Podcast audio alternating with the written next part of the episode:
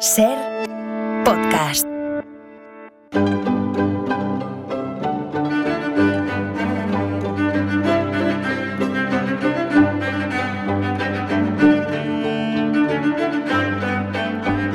Hola Nieves, buenas tardes, ¿qué tal? Hola Carlas, yo muy bien, ¿y tú? Bien, Buenas muy tardes. bien, muy bien, esperándote. Mira, hoy vamos, si te parece, a empezar, vamos a empezar recurriendo al diccionario, ¿va? Venga. Buscamos la definición de terrorismo, que dice lo siguiente. Forma violenta de lucha política mediante la cual se persigue la destrucción del orden establecido o la creación de un clima de terror e inseguridad susceptible de intimidar a los adversarios o a la población en general. Esto no suena, ¿verdad? Por, Claro desgracia, en no. nuestra, Sí, en sí. nuestra memoria, nos suena también en la actualidad.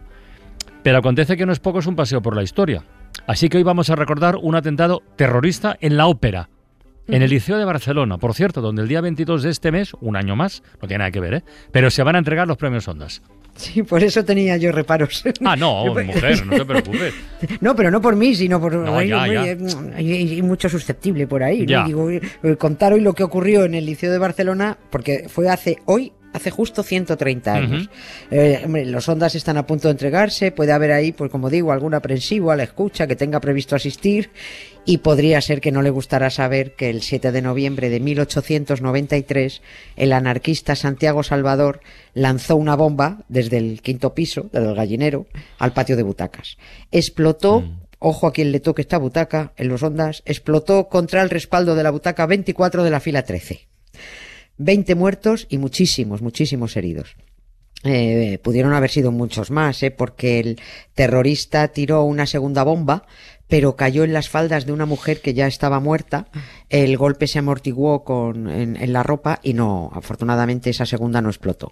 Si alguien quiere ver cómo eran las bombas que usaban los, eh, los anarquistas en aquella época, en el Museo de Historia de Barcelona hay una igual a la ¿No? que no explotó, igual. Sí, se llamaban bombas Orsini, porque la inventó un señor que se llamaba Felice Orsini. O sea que antes de ser una bomba fue un, Fue un señor. Sí. Eran bombas redondas de metal, mm, eran más grandes que una bola de petanca, un poco más grande, eh, que tenían unos picos así que sobresalían todos, como parecían como si fuera una especie de satélite, y que explotaban a- al impacto. En la Sagrada Familia, además, Gaudí puso una escultura de un demonio entregando a un obrero anarquista una bomba Orsini.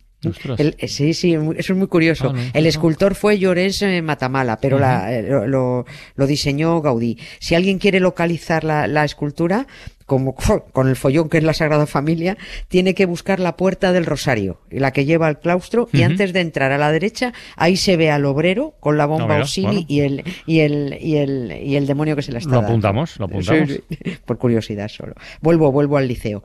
La ópera de Rossini que se estaba representando, la Guillermo Tell, cuando, cuando cayó la bomba, cuando explotó la bomba a las diez y cuarto de la noche, al empezar el segundo acto, tardó mucho, muchísimo en volver a representarse en el liceo.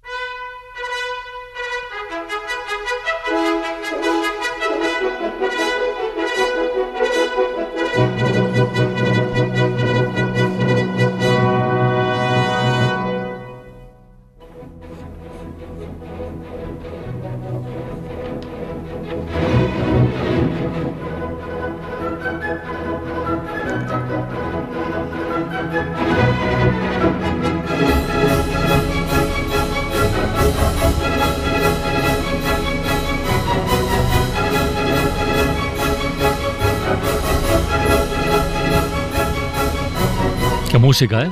Nunca Sí, hubiera dicho que era música de atentado, ¿eh? Sí, Fíjate. no- parece más del séptimo de caballería. Claro, Oye, es verdad que en Cataluña en esa época hubo, hubo varios atentados anarquistas en aquellos años, pero ninguno fue tan bestia ni tan sangriento como este del Liceo que recordamos hoy, ¿eh? Fue, fue, fue tremendo. No, no puedo asegurarlo, pero creo que fue el peor de toda Europa, o al menos que estuvo entre los peores de, Ya. toda, de toda Europa. Y hubo unos cuantos atentados anarquistas, pero hombre, 20 muertos y otros 27 heridos. Bueno, En Cataluña se registraron en 1892 y 1893 21 atentados en muy poco tiempo, sobre todo en Barcelona y alrededores. Barcelona y alrededores se llevaron 19 atentados. Era la zona anarquista más activa mm. porque también era la zona más cabreada, lógicamente. Los anarquistas se fueron radicalizando a la vez que los obreros iban a peor en sus condiciones laborales, a peor en salarios, eh, jornadas de trabajo de 12 y 14 horas, no voluntarias como los cocineros, estas eran porque no quedaba otra, mujeres y niños deslomados. Se calcula que en Cataluña había unos 300 grupos anarquistas, pero el del liceo fue el, atentado más sangriento, vamos, con diferencia. Conmocionó a la ciudad, eh, el pánico se apoderó de, de Barcelona y de los barceloneses. El liceo, por supuesto, cerró pero es que también cerraron los establecimientos de lujo, ah. eh, los estupendos restaurantes, los locales de espectáculos. La alta burguesía y los lugares que frecuentaban se sintieron como potenciales víctimas de, de, cualquier loco, que además eran difíciles de detectar porque iban a su bola. La mayoría actuaban de forma eh, individual, mm. sin eh, cómplices. Eso que ahora llamamos lobos solitarios, ¿no? Ah, efectivamente, sí. Eran individuos mm, extremistas porque si eres terrorista solo puede ser un, extremista, evidentemente. ¿no? Rechazaban toda negociación para conseguir objetivos sociales. Lo que se consiguiera es que tenía que ser ahí a lo bestia. Venga. Oye, ¿y en qué momento empezó el, anarquismo a radicalizarse de esta forma? ¿En qué momento?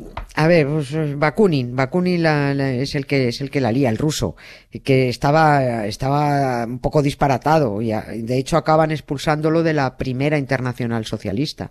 Carlos Marx se convirtió en su acérrimo enemigo porque con Bakunin es que no se podía mm. hablar y no se podía ir a ninguna parte, era un violento.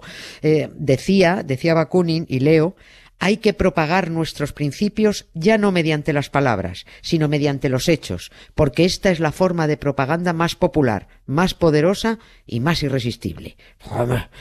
Eso era lo que los anarquistas llamaban la propaganda por el hecho.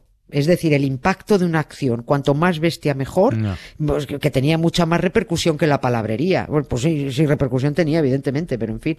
Decían los anarquistas que la mejor eh, propaganda para despertar a los obreros y que salieran de su sumisión era con acciones de mucho, de muchísimo impacto. Esto, esto era la teoría y, eh, y se quedaba en teoría, pero hubo alguien que interpretó que ese impacto tenía que incluir muertos y lo puso en práctica. Ese fue el momento malo. Y ese, y, ese momento lo protagoniza un francés que se llamaba François Ravachol.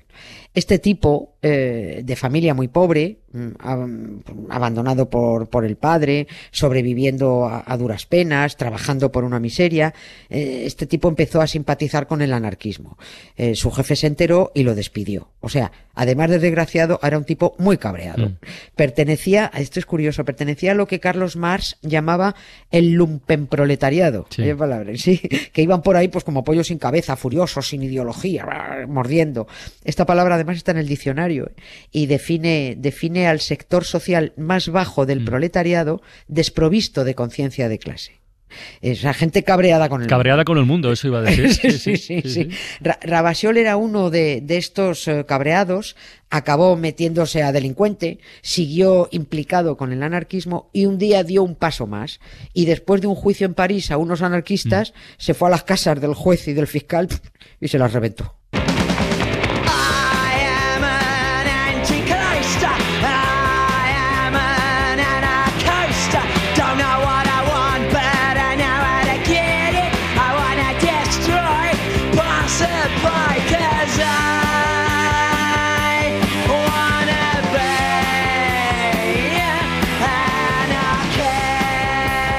Por como lo estás contando, Nieves, me estaba preguntando si este atentado del tal Rabachol eh, lo podemos considerar el primero que puso en práctica ¿Cómo has dicho eso? De, lo de la propaganda por el hecho. La propaganda por el hecho, sí, esto era una norma que llevaba.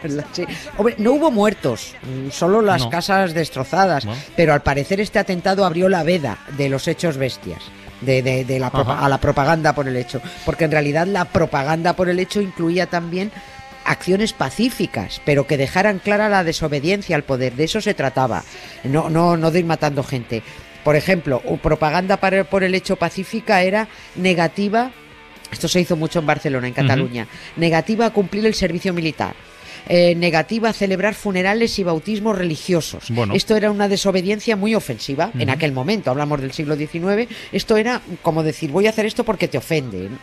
Lo de los eh, anarquistas disparatados se agrava además porque hacía relativamente poco que el señor Alfred Nobel había descubierto la dinamita. Y no había nada que le gustara más a un anarquista que la dinamita. O sea, bueno, se alababa su poder, se publicaban artículos sobre la belleza del sonido de las explosiones. Sí, sí, esto fue se nota, ¿eh? Sí, sí, sí. Y se hacían, hacían canciones a la dinamita. Rabachol se hizo muy popular en París. Fue un ídolo entre los anarquistas. Le dedicaron eh, una canción que se llamaba La Rabachol. Ah. Que, sí, que decía, bailemos la Rabachol, viva el sonido de la explosión. Todos los burgueses probarán la bomba, a todos los burgueses los volaremos. Hay magistrados vendidos, hay financieros barrigudos, hay diputados corruptos, pero para todos estos sinvergüenzas hay dinamita. Viva el sonido, viva el sonido, hay dinamita, viva el sonido de la explosión. Dansons la ravachole, vive le son, vive le son. Dansons la ravachole, vive le son de l'explosion. Il y a les magistrats vendus, Il y a les magistrats vendus, il y a les financiers ventrus, il y a les financiers vendus. il y a les argousins, mais pour tous ces coquins, il y a de la dynamite, Vive le son, vive le son. il y a de la dynamite, vive le son, l'explosion. Dansons la ravachole, vive le son, vive le son. Dansons la ravachole, vive le son l'explosion. Hombre, a ver, eh, lo de los burgueses, magistrados vendidos, financieros barrigudos, diputados corruptos, sinvergüenzas, todo esto, a verlo, haylo. Y habla bien Claro que lo entonces. hay, Pero hombre, claro lo, lo lo de la dinamita igual es un poco excesivo, ¿no? Sí, sí, pero la canción tiene ritmillo, ¿eh? Está buena, muy bien, buena, está muy bien. Oye, entonces, si, si, si este el Rabachol eh, abrió la veda, el atentado del liceo fue después, ¿no? Sí, O sea, sí, sí, un año y medio después que el de Rabachol, porque el de Rabachol fue en marzo de 1892 y estamos hablando de eh, noviembre del 93. Cuando Santiago Salvador lanzó las bombas en el liceo, a Rabachol ya le habían dado guillotinazo en, en París. Mm. Pero antes del del liceo, dos meses antes, en las fiestas de la Merced, el 24 de septiembre son, Sí, ¿no? Sí, sí, en, en las fiestas de la Merced hubo otro atentado al capitán general de Cataluña mientras presenciaba un desfile militar a Arsenio Martínez Campos se llamaba, que solo, solo resultó herido leve. Los destinatarios de los atentados anarquistas es que eran colectivos muy concretos. El atentado contra Martínez Campos era una acción contra el Estado y los militares. El del liceo contra la burguesía. Eh, el de tres años después en Barcelona en la procesión del Corpus contra la iglesia. O sea, estaban muy bien dirigidos. Bueno, muy bien no, quiero decir que estaban Sí, sí. dirigidos a un a Para sus planes, vamos, O sea. Exactamente, a sus planes, sí. Su táctica era la violencia y el individualismo como estrategia. El, el anarquista terrorista atacaba por su cuenta, en solitario, decidía el objetivo por su cuenta y se iba por él. Y si le fallaba ese objetivo, pues nada, se iban a por otro. Mm. El, el anarquista italiano, por ejemplo, que mató en Ginebra a Sisi Emperatriz, que según dijo, amaba a los trabajadores y deseaba la muerte de los ricos, que ya me que tiene que ver una cosa con la otra, en fin, bueno, en realidad no tenía previsto matarla a ella. Él iba a, sus planes estaban en matar a Luis Felipe de Orleans, que era el pretendiente al trono de Francia. Pero resultó que este tipo, el tal Luis Felipe, anuló el viaje y dijo el anarquista, ¿y a quién mato yo? Me he quedado sin víctima. Y se enteró, alguien le dijo, oye, pues está por Ginebra, sí, sí, emperatriz. Ah, bueno, pues, pues esta misma me vale.